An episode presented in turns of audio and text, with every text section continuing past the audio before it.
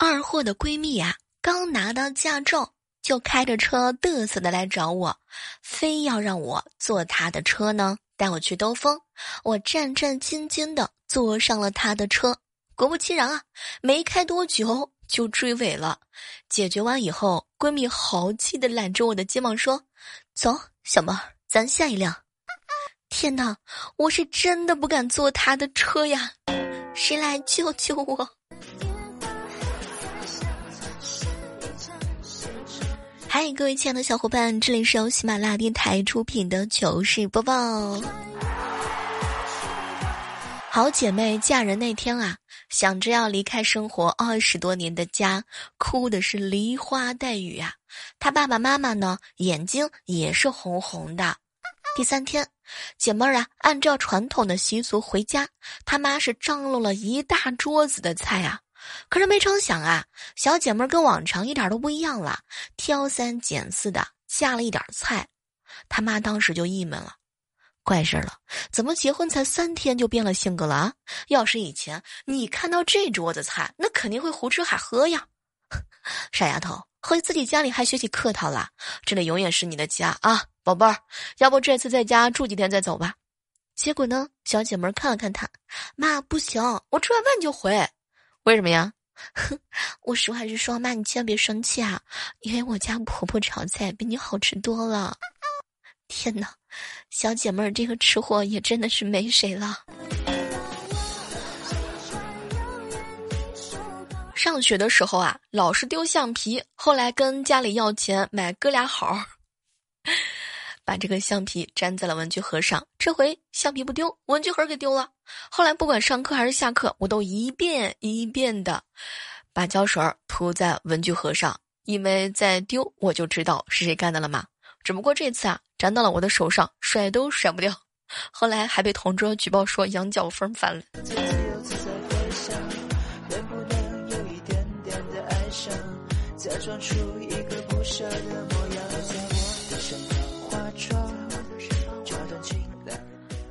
船长哥哥啊，在公司里上班，公司有个妹子啊，让他帮忙。嗯，你帮我把这个货抬到货库房里好吗？货真的是太沉了。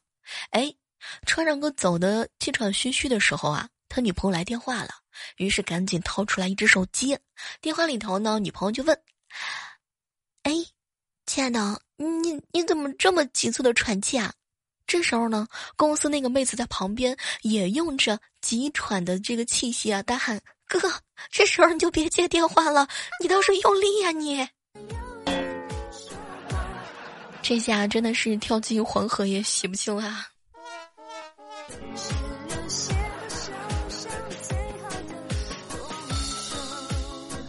朋友啊，送我一罐自己做的葡萄酒，我喝了一杯，觉得有点淡嘛，就一直没有喝。过了几天之后呢，我爸过来了，想着他不怎么喝酒，就给他倒了一杯葡萄酒。我爸喝一口就吐了，还说味道啊特别怪。咦，当时我也倒了一点喝了，味道确实很怪的。当时我就郁闷了，没想到小侄女跑过来说：“姑姑姑姑，那天你说这酒很淡，我加了两勺盐，不淡了吧？”天哪，这孩子呀，我真的是无语。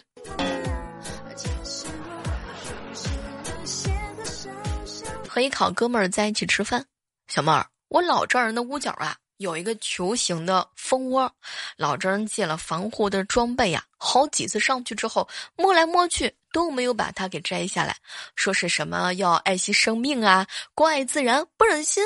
哎，小妹儿，我丈母娘叫我去把这个蜂窝给摘了。我穿好了防护的装备呀，架好梯子准备上去。老丈人过来之后呢，偷偷塞我手上一卷油纸包好的钱，压声道：“别摘，再帮我把这个放上去。此蜂窝一直会有大用。”藏私房钱的绝佳地点吗？院子门口啊，有人卖水果的。听他问隔壁的萌宝：“小朋友，你家需要水果吗？可甜了。”“我不需要。”“你可以去问隔壁的伯伯，我知道他家没有水果了。”“你怎么知道的？”“原来去他家玩都给我水果吃的。近几天他只有饼干让我吃了。”天哪，这小孩真的是太聪明了！我要是他邻居，那肯定每种水果都买一点啊。今天从网上团的十斤大蒜啊到货了，我笑得特别得意啊，跟我爸炫耀：“爸，你看到没？什么叫过日子啊？十斤大蒜比市场的能便宜一二十块钱呢！”我眼看着我爸那眼睛啊，瞪特别大，就开始骂我。闺女，你傻呀！咱院子里的蒜苔已经吃了两茬了，这鲜大蒜都能吃了，你个缺心眼的还买十斤去年的陈大蒜干什么？从今儿开始，你就拿大蒜当饭吃啊！吃不完别想吃别的。爸，不要。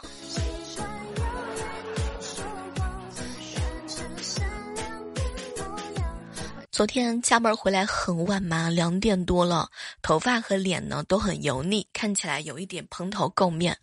嗯，先到附近的面点嘛，就吃碗面，累饿过头啦，盯着面半天我都没下筷子。老板看到这个情况啊，就把我呢面前的这个碗啊面碗端起来，往里面呢是各种的加料啊，加了满满一碗，都快冒尖儿了，端到我面前说：“吃吧，不多收你钱。”哎呀，妹子，没啥过不去的，吃饱了这生活才能继续啊！什么都不说了，同是江湖夜归人，不问出处看前丑。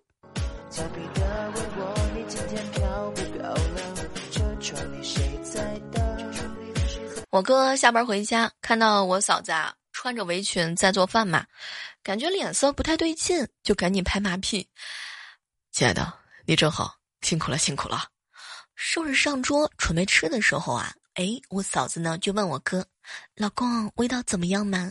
好看，色香味俱全。”哇！我嫂子听完之后，给了我哥一巴掌：“你都没尝，你怎么知道味道好的嘛？反正挺香的嘛。”啪的一声，我嫂子又是一巴掌。媳妇儿，那那你告诉我该怎么回答嘛？就看到我嫂子啊摸摸我哥的脸，老公。我就是想打你，我手指上创口贴你都没有发现。不，唉，女人心海底针呐。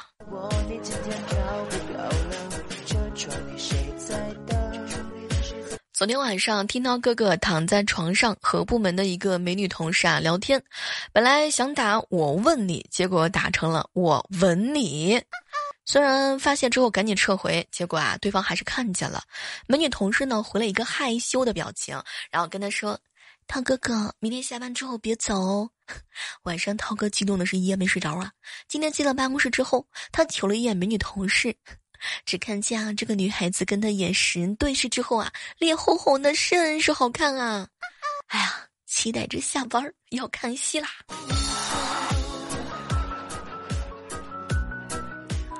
去年啊，有一事儿和大家分享一下，特别好笑。那回呢是下班，我走在回家的路上，路边呢有小哥哥啊发传单，有眼健身了解一下。随手呢我就接了传单，正准备走的时候，小哥哥又跟了一句：“现在充值啊，以后办卡有优惠呢。”怕小哥哥缠着麻烦啊，我回了一句：“ 不用了，我已经是你家的会员了。”嗯，我家健身俱乐部还没有开业。还没有开始办卡，天呐，大写的尴尬。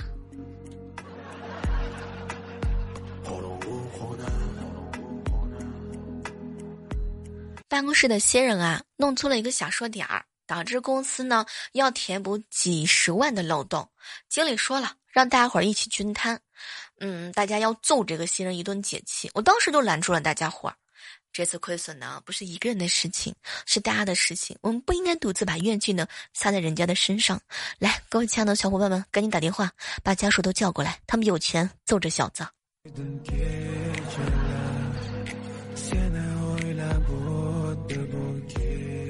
刚刚啊万年哥呢给我发消息，小妹儿啊，昨晚上女同事给我转了五百二十块钱过来，我当时就懵了，发了几个问号问他，他回答我说。不好意思啊，我发错了，本来想发给我老公的，他名字跟你很接近的，哎，当时呢，我给他回复了一条消息，哎呀，我不知道你还单身着，上次呢，大家伙啊还嚷嚷着给你介绍对象呢，结果女同事给我回复了一条，哥，那你看着办吧，如果你愿意就还给我，于是啊，接收之后呢，我又转了回去，小妹儿，你知道吗？我刚刷手机，看到女同事把截图发朋友圈了，配上三个大红心。哎，看来我是被套路了。不，被套路说明你在他心里还是有一定位置的呀。作为一个旁观者啊，不知道各位亲爱的小伙伴们，你们有没有发现这样一种现象啊？孩子永远都是自己的好，男人呢永远都比别人的差，房子啊永远都是别人的大，衣服呢永远都是自己的少，永远都在瘦身，永远都想丰胸，永远不知道自己有多美，永远不知道闺蜜有多怼，自己花钱呢永远要狠，老公花钱呢永远要忍。家务永远是自己在干，道理永远是自己在讲，自己的男人永远不放心。啊，自己的小情人永远不贴心，开心的时候永远纵情的笑，悲伤的时候永远被哭的背地里的哭，哎，永远是苦命的女人，却永远不认输。嗯，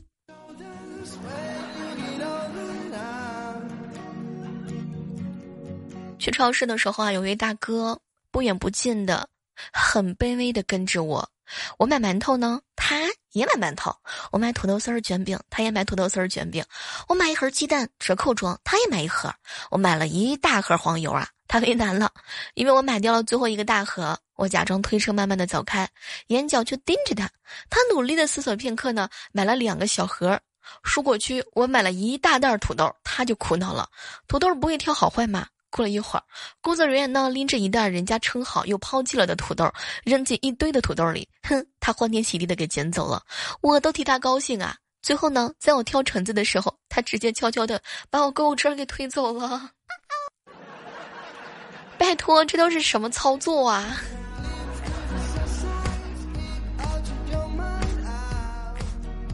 在办公室里的时候啊，大家伙的笔呢老是丢，我后来用好啊，直接装口袋里，养成习惯后再也没丢过。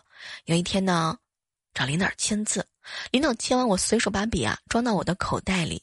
领导看着我，我猛然想起来，尴尬的把笔递给他。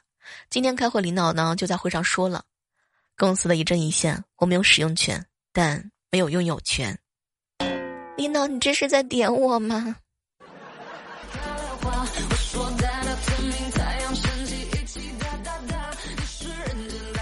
坐高铁的时候啊，无意间发现的男同学在另外一节车厢上，于是找他聊天，自己买了一大包吃的留在座位上聊天。其实回来之后，旁边一哥们儿一边吃我东西，一边特别惊讶的跟我说：“你怎么没下车呀？我以为你下车忘拿东西了，就替你吃了。”哎呦我去，哥！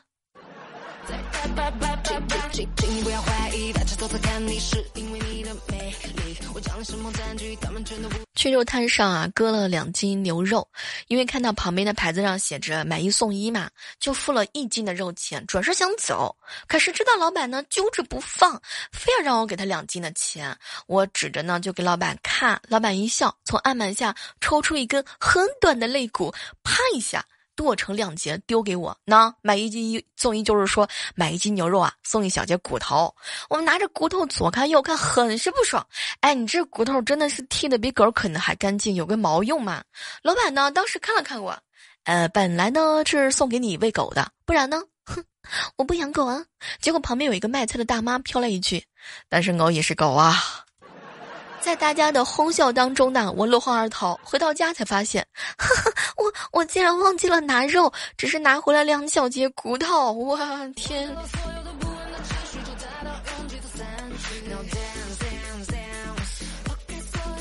单位啊，年终总结我刚写完，同事要去参考，我就给了他。第二天，同事把两份都给我了，让我一起交。我一看。发现他基本跟我的是一样啊，只是改了落卡和时间。哎，咱俩总结一样啊。他笑笑说：“哼，反正也没有人看。”那那你怎么还把时间改在我前一天呢？这就不讲究了，是不是？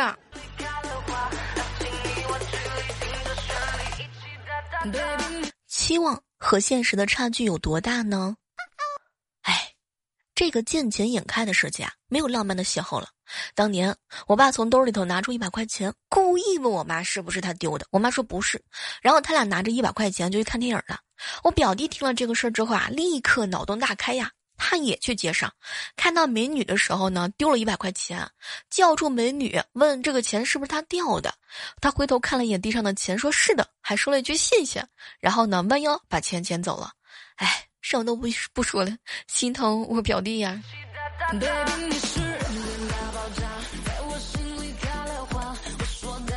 下班呢，一起回家，女同事呢，这个在侧面啊看莹莹，哎哎。莹莹，你看起来像大学生，哼，青涩。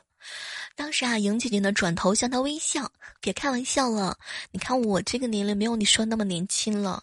结果女同事摇摇头说：“不骗你，你看起来，跟我刚刚大学毕业的弟弟一个傻样。”我怀疑我们这个同事真的情商不太高。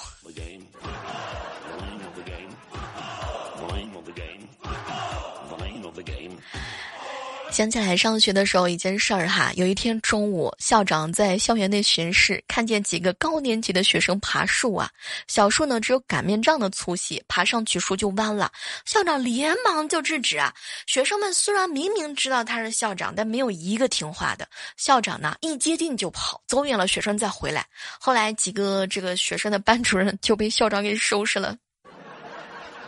想想也真的是很心疼啊。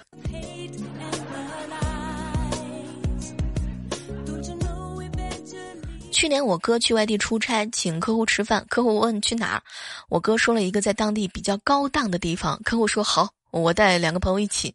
结果呢，我哥也不好意思拒绝，就说行行行，人多热闹。最后呢，是客户带两个朋友以及媳妇儿、孩子，自己的父母、媳妇儿、孩子。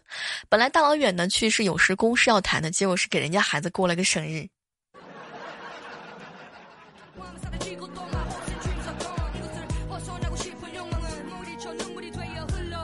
闺蜜跟我讲啊，她男朋友出生在一个偏远的小山村啊，她呢是一个北京有五套房的富豪女，所以呢，男朋友平时很自卑。这一天，她妹妹来北京游玩儿，哎，我这小姐妹就说陪着玩一会儿吧。她妹妹呢看起来很淳朴，于是呢，小姐妹就随口问她：“你做什么工作啊？”这个时候呢，她男朋友在旁边啊，赶紧说：“他是种花的，种什么花呀？”结果听到她妹妹啊，很直率的来了一句。种棉花的。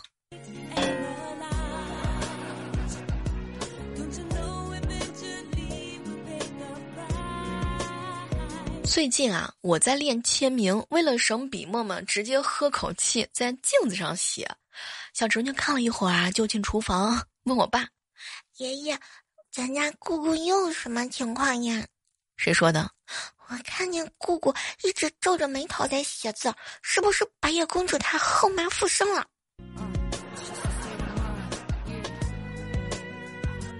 小侄女的保温杯不保温了，我一直念叨着给她买一个，又总是忘记，就叫姐妹儿啊买一个暖水瓶回来。我在房间听到萌萌呢在客厅哇哇大哭啊，赶紧过去问看怎么了。结果萌萌抱着暖水瓶，委屈的说。姑姑买的保温杯太大了，书包根本就放不下。今天拿起乌龟啊，盯着他的眼睛看，可谁知道离得太近了，乌龟一下子就咬住了我的嘴唇，特别疼，嘴唇后面还有两个血印子。哎，这只小乌龟自从进入我家之后就一直绝食，什么也不吃，难道说它是想吃我的肉吗？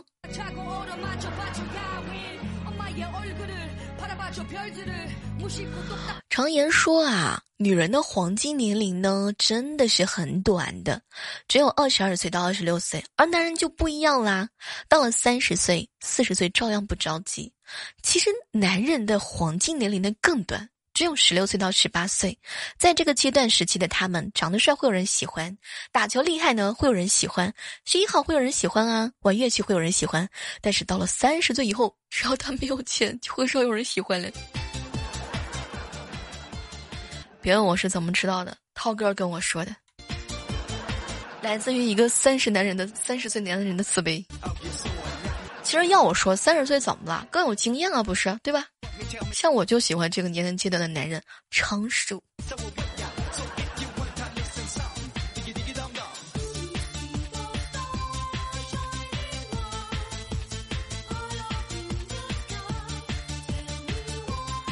前不久啊。涛哥和一个女孩子去相亲，相亲的时候烟瘾犯了，在一旁抽了一支中华的烟。女孩子啊，看着他面前的烟灰缸，你平时抽烟很厉害吗？